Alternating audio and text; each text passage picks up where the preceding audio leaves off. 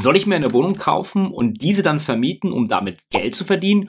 Oder soll ich mein Geld doch lieber an der Börse investieren und Aktien kaufen? Was bringt mir am Ende mehr Geld und Vermögen? Die Börse oder der Immobilienmarkt? Diese Frage treibt viele Investoren um. Was ist dabei die beste langfristige Anlageform für dich, um einfach in Anführungszeichen Vermögen aufzubauen und das möglichst entspannt fürs Alter vorzusorgen? Heute schauen wir uns das einmal genauer an, ob die Börse die bessere Geldanlage ist oder eben der Klassiker Immobilien.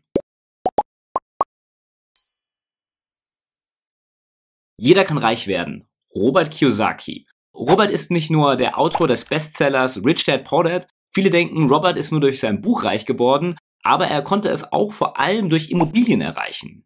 Und Robert ging dabei äußerst kreativ vor. Er kaufte zum Beispiel ein Haus, welches einst 100.000 Dollar gekostet hatte, welches jetzt bei 75.000 Dollar lag. Er kauft das Ganze nicht bei Maklern, sondern direkt bei Insolvenzverwaltern oder auf der Treppe vor dem Gerichtsgebäude. Dort erlangte er besagtes Haus für 20.000 Dollar. Er lieh sich 2000 Dollar von einem Freund für 90 Tage plus 200 Dollar Zinsen und übergab einem Anwalt den Bankcheck als Anzahlung für das Haus. Anschließend verfasste er eine Annonce in der Zeitung und bot das Haus, welches einst 75.000 Dollar wert war, für 60.000 ohne Anzahlung an. Zuzüglich verlangte er von dem Käufer eine Bearbeitungsgebühr von 2.500 Dollar. So machte er innerhalb von 5 Stunden ca. 40.000 Dollar Gewinn. Schauen wir uns doch dazu erst einmal die Wertentwicklung von Aktien und Immobilien in der Vergangenheit an. Der Preistrend auf dem Immobilienmarkt kennt grob gesagt nur eine Richtung, nach oben. In München stieg der Preis für Immobilien seit 2009 um 153 Prozent.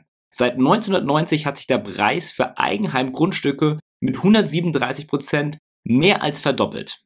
Laut des Statistischen Bundesamt gibt es im dritten Quartal 2018 bis zum dritten Quartal 2019 um 4,9 Prozent nach oben. Seit dem zweiten Quartal 2019 sind es noch 3% Anstieg. In Deutschland erwarten die Experten bis 2025 und darüber hinaus eine Steigerung der Preise. Und wie sieht das Ganze bei Aktien aus? Hier boomen zum Beispiel die klassischen Tech-Werte seit 2000. Wer Amazon seit 2000 im Depot hat, erhielt einen Kursgewinn von ca. 2600 Prozent. Und wer zum Beispiel den Trend des Streamings früh erkannt hat, lag mit einem Investment in Netflix Gold richtig. 7827% legte die Aktie innerhalb der letzten 10 Jahre zu. Doch das sind natürlich nur Top-Werte. Doch was bringen die Assetklassen im Durchschnitt auf die Waage? Die Universität Bonn fand in einer Studie heraus, dass Immobilien langfristig eine bessere Rendite als Aktien aufweisen. Dabei wurden 16 Industrieländer untersucht und die Immobilien erreichten eine durchschnittliche Rendite von 8,7% vor den Aktien mit 7,8%. Auch diese Zahlen sind schwer miteinander zu vergleichen, da viele Faktoren wie Kapital, Volatilität oder Sicherheit auch eine große Rolle spielen. Auch kommt es immer ganz darauf an, welche Aktien und Immobilien für den Vergleich herangezogen werden. Doch investierst du jetzt in Amazon oder in eine Wohnung in Berlin, gibt es möglicherweise nicht mehr ganz so viel Rendite. Wie viel bringt mir mein Investment also am Ende ein? Nun ja, das lässt sich bei beiden natürlich nie genau voraussagen und ist auch ein bisschen von den vorher genannten Faktoren abhängig. Doch wo überhaupt anfangen? Ein guter Grundsatz ist für beide, kenne den Markt. Blindlings ein Haus oder eine Aktie zu kaufen, geht in den meisten Fällen nicht gut aus. Beides bedarf einer organisierten Recherche. Mieternamen, Wertsteigerung oder der Verlust sind stark vom Standort abhängig. Bei den Aktien ist die Richtlinie der aktuelle Börsenwert und die Wirtschaft. Gab es Schwankungen oder äußerliche Umstände, die für die Volatilität sorgen könnten? Welche Unternehmen haben eine starke Performance oder auch Zukunftsaussichten? Immer im Auge behalten sollte man natürlich, dass beide Anlageformen auch Risiken mit sich bringen. So ist es zum Beispiel möglich, dass sich die Lage deiner Immobilie verschlechtert oder durch äußere oder innere Umstände verschuldet eine Sanierung ansteht. In jedem Fall sollte hier die Rücklage für solche Schäden vorhanden sein. Aber auch Gesetzesänderungen können zum Problem werden, wie zum Beispiel aktuell der Mietendeckel in Berlin. Du kannst die Miete also dann nicht mehr beliebig ohne irgendeinen Grund erhöhen. Zusätzlich ist das Klumpenrisiko bei einer Immobilie natürlich ein Stück weit höher als bei Aktien. Dieses Risiko kann man natürlich steuern und minimieren, umso mehr man von beiden besitzt. Klar kannst du natürlich mehrere Immobilien kaufen, aber das geht nicht von heute auf morgen und bedarf heutzutage mehr Aufwand als bei einer Aktie. Auf der anderen Seite muss man sich für Aktien ebenfalls Zeit nehmen. Vorher solltest du Bilanzen, Management, Zukunftspläne sowie Investitionen des Unternehmens genau analysieren. Sprich eine feste Strategie haben. Das kann sehr spannend sein, aber fordert auch im Detail sehr viel Zeit, wenn du das aktiv machst. Investiert man in sein Lieblingsunternehmen, so ist man vielleicht sehr stark an diese Aktie gebunden und auch Aktien kann mal in den Keller gehen und birgen immer die Gefahr eines starken Verlust. Da eine Insolvenz oder ein Einbruch des Unternehmens nie ganz ausgeschlossen ist, also nie alles auf einen Pferd setzen. Daher musst du dir die Frage stellen, kannst du mit diesen Kursschwankungen umgehen? kannst du dein Portfolio auch am Boden sehen. Denn kaufe nie eine Aktie, wenn du nicht damit leben kannst, dass sich der Kurs halbiert. Warren Buffett. Für ein langfristiges Investment wäre es tödlich, die Investition mit Verlust unter Panik und Angst zu verkaufen. Eine Immobilie in einem Crash ist man nicht so schnell los. Dies ist ein Vor- und Nachteil zugleich. Denn wenn du schnell Geld benötigst, könntest du theoretisch das mit Aktien retten, während die Immobilie kurzfristig vielleicht etwas schwieriger ist. Man kann also noch ewig Argumente für und gegen Aktien und Immobilien bringen. Stellen wir jedoch mal die Vor- und Nachteile gegenüber, damit du konkret für dich vergleichen kannst. Fangen wir an, Aktien die Vorteile. Also es ist ein relativ leichter Einstieg möglich, man braucht nur ein geringes Kapital. Sehr schön ist auch Liquidität und Handelbarkeit, also flexible Investitionssumme. Ja, Portfolio langfristig relativ wenig Aufwand, wenn man denn erstmal die Recherche gemacht hat und seine Strategie hat. Am Anfang natürlich trotzdem. Homogenität und Transparenz ist sehr schön. Geringe laufende Kosten. Man hat hier bei Aktien eigentlich keine laufenden Kosten, bei ETFs hat man die Tier und natürlich Inflationsschutz. Wie sieht das mit den Vorteilen bei den Immobilien aus? Ja, geringe Schwankungen im Wert, den man wirklich sieht. Klar, im Detail ist das natürlich trotzdem schwankungsbehaftet, aber sieht man dann nicht. Eigennutzung ist natürlich auch sehr schön, gerade bei den steigenden Mieten. Sach versus Geldwert, also man hat hier einen schönen Inflationsschutz. Wenn man das Ganze nur auf dem Spargeld liegen würde, hat man natürlich eine sehr hohe Inflationsentwertung. Dann keine panischen Handlungen möglich, in Anführungszeichen. Also man wird die Immobilien jetzt immer nicht so schnell los. Man besitzt aber auch emotional gesprochen dann etwas, was natürlich sehr schön sein kann. Und ein sehr großer Vorteil ist natürlich der sogenannte Hebeleffekt. Werde ich gleich noch ein Stück weit genauer erklären. Soweit zu den Vorteilen, kommen wir zu den Nachteilen. Ja, bei Aktien sind das natürlich Kursschwanken und Ausfallrisiken, dann aber auch eine unübersichtliche große Aufwahl. Also man hat auch seinen Zeitaufwand bei der Recherche von Investitionen. Es kann natürlich auch schnell, schnell zu Panikverkäufen kommen, wenn man hier sein Portfolio einbrechen sieht. Dann die emotionale Bindung an einzelne Aktien. Das wären hier so die Nachteile. Bei der Immobilienseite wäre das dann teilweise ist hohes Kapital nötig. Mangelnde Mobilität wird den Immobilien immer so ein bisschen vorgeworfen. Man hat sein Kapital quasi ein bisschen gebunden. Dann gesetzliche Änderungen stehen natürlich auch immer auf dem Zettel. Aber ein wichtiger Punkt ist auch Leerstand. Natürlich wird die Miete nicht immer voll da sein, beziehungsweise immer ausgemietet sein, also Mietausfall. Dann ein Klumpenrisiko, man hat eine geringe Diversifikation und damit die mangelnde Mobilität. Dann die Nebenkosten sind natürlich nicht zu verachten und teilweise ein hoher Kauf- oder Vermietungsaufwand. Das kann natürlich mit einer Immobiliengesellschaft einfacher werden, aber es kommt natürlich auch sehr stark auf den Mieter darauf an. Dazu später noch eine schöne Anekdote. Doch wie schwer oder wie leicht ist es aber jetzt in Aktien oder in Immobilien zu investieren? Im Grunde ist ein Depot für Aktien schnell eröffnet, wenige Klicks und gegebenenfalls noch eine Video-Ident-Verfahren und schon kann man loslegen und Aktien kaufen. Um eine Immobilie zu kaufen, braucht hingegen etwas mehr Kapital. Zusätzlich ein Notar, ein Eintrag ins Grundbuch und viel Verwaltung. Und dann noch die Kosten. Viele denken, dass man mindestens ein Kapital von 250.000 Euro als Immobilienanfänger benötigt.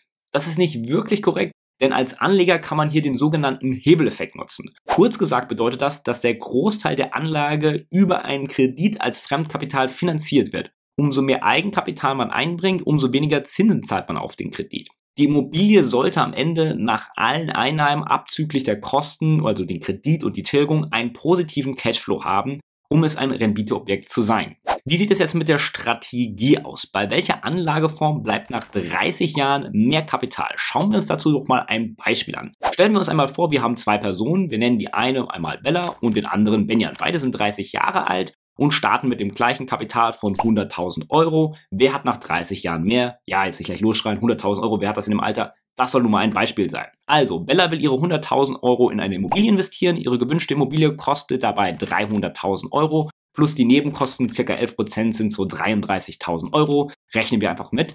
Die Steuern und Gebühren sind da beinhaltet.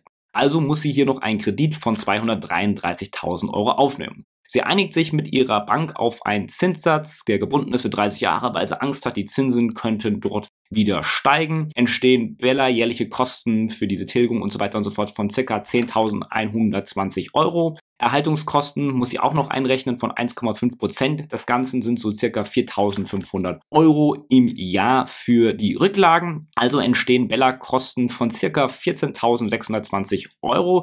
Demzufolge müssten die Mieteinnahmen pro Monat mindestens 1000 218 Euro ungefähr betragen, um die Kosten zu tilgen und nicht in den Verlust zu gehen. Davon gehen wir jetzt mal aus. Außerdem gehen wir davon aus, dass die Immobilie im Wert steigt, real um 1,5 Prozent. Da haben wir schon die Inflation mit reingerechnet. Also ist das Ganze nach 30 Jahren circa 468.000 Euro wert.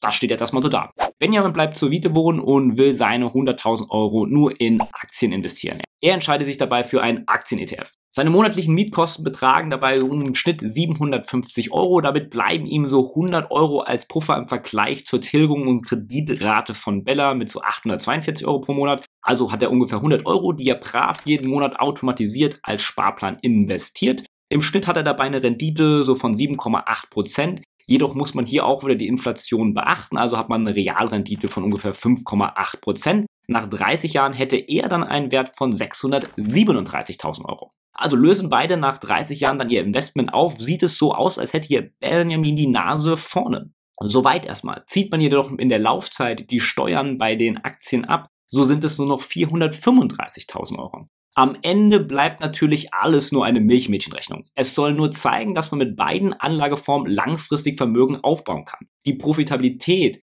ist meistens aber sehr individuell und lässt sich nicht pauschalisieren. Allgemeiner Tipp, bedenke, dass die Immobilie die kleinste Firma ist, die du dir ins Boot holen kannst. Es kann also sehr gut laufen, aber auch eine kleine Firma kann viel Arbeit machen und Zeit verschlingen. Wie kannst du jetzt also konkret ansteigen, wenn du dich für eine Variante entschieden hast? Wenn du dich für die Aktienvariante entschieden hast, ich selbst zum Beispiel mache das Ganze mit einem simplen Aktiensparplan bei der Consorsbank, bei der ich jeden Monat 250 Euro in die Amazon-Aktie investiere, ganz ohne Strategie, einfach nur Amazon. Das Ganze ist sehr einfach und ohne großen Aufwand. Einmal aufgesetzt und los geht's. Mit etwas mehr Hand und Fuß investiere ich jedoch in Dividendenaktien nach einer bestimmten Strategie und Dazu habe ich bereits mal ein Video gemacht, welches ich an dieser Stelle verlinken werde. Dort bekommst du weitere Infos. Hast du aber das Gefühl, Immobilien sind das Richtige für dich, gibt es auch jetzt eine Variante, wie du loslegen kannst. Die Variante mit weniger Kapital und wenig Stress ist zum Beispiel in Rights ETF zu investieren. Dort investiere ich derzeit in folgenden ETF ganz ohne Stress automatisiert oder eben in Immobilienkredite bei ESTAT Guru, welche auch mit sehr wenig Aufwand für mich verbunden sind. Dort habe ich so eine Rendite von circa 11%. Jedoch gibt es auch schon Projekte, die im Default gelandet sind, also ist nicht risikolos. Willst du aber richtig mit Immobilien loslegen und hast schon das gewisse Startkapital, dann kann ich dir den Einstieg mit dem Immocation Videokurs empfehlen. Dort bekommst du das nötige Basis-Know-how und kannst für dich dann schauen, wo sich rentable Objekte befinden. An dieser Stelle werde ich das Ganze auch mal verlinken. Final kann man sagen, dass beide langfristig eine gute Rendite abwerfen können es aber natürlich immer auf dein Ziel und deine Strategie ankommt. Eine Immobilie benötigt zum Beispiel mehr Kapital zum Start, aber du hast hier auf der anderen Seite natürlich auch den Hebeleffekt. So solltest du alle Vor- und Nachteile mit Risiken und deinen Zielen abgleichen, bevor du wirklich loslegst. Zum Schluss noch ein kleines Secret, welches man nutzen kann, um gleichzeitig an der Börse zu investieren und später in Immobilien. So kannst du heute bereits einen monatlichen ETF-Sparplan starten und an der Börse ganz einfach passiv Vermögen aufbauen und investieren. In der Zwischenzeit kannst du dir das nötige Wissen für Immobilien aneignen. Hast du dann die benötigte Summe X erreicht, dann kannst du dein ETF-Portfolio beleihen und deinen Kredit für den Eigenanteil für die Immobilie damit aufnehmen. Natürlich gibt dir die Bank jetzt nicht 100% für dein Portfolio, zum Beispiel nur 70, 80%, kommt natürlich darauf dann an individuell, aber dein Geld arbeitet gleich zweimal. Dies ist natürlich eine riskantere Variante, aber durchaus interessant. Jedoch keine Empfehlung. Wenn du wissen willst, wie ich das Kapital dafür passiv aufbaue mit ETFs, dann verlinke ich dir mal rechts meinen Videokurs dazu, inklusive vier kostenloser Videos zum Start. Ansonsten vergesst natürlich auch nicht, den Kanal zu abonnieren, wenn du keins der nächsten Videos verpassen willst, oder folgt uns auf Social Media für mehr Insights. Bleibt mir noch zu sagen, invest smart statt hart. Bis nächste Woche Sonntag.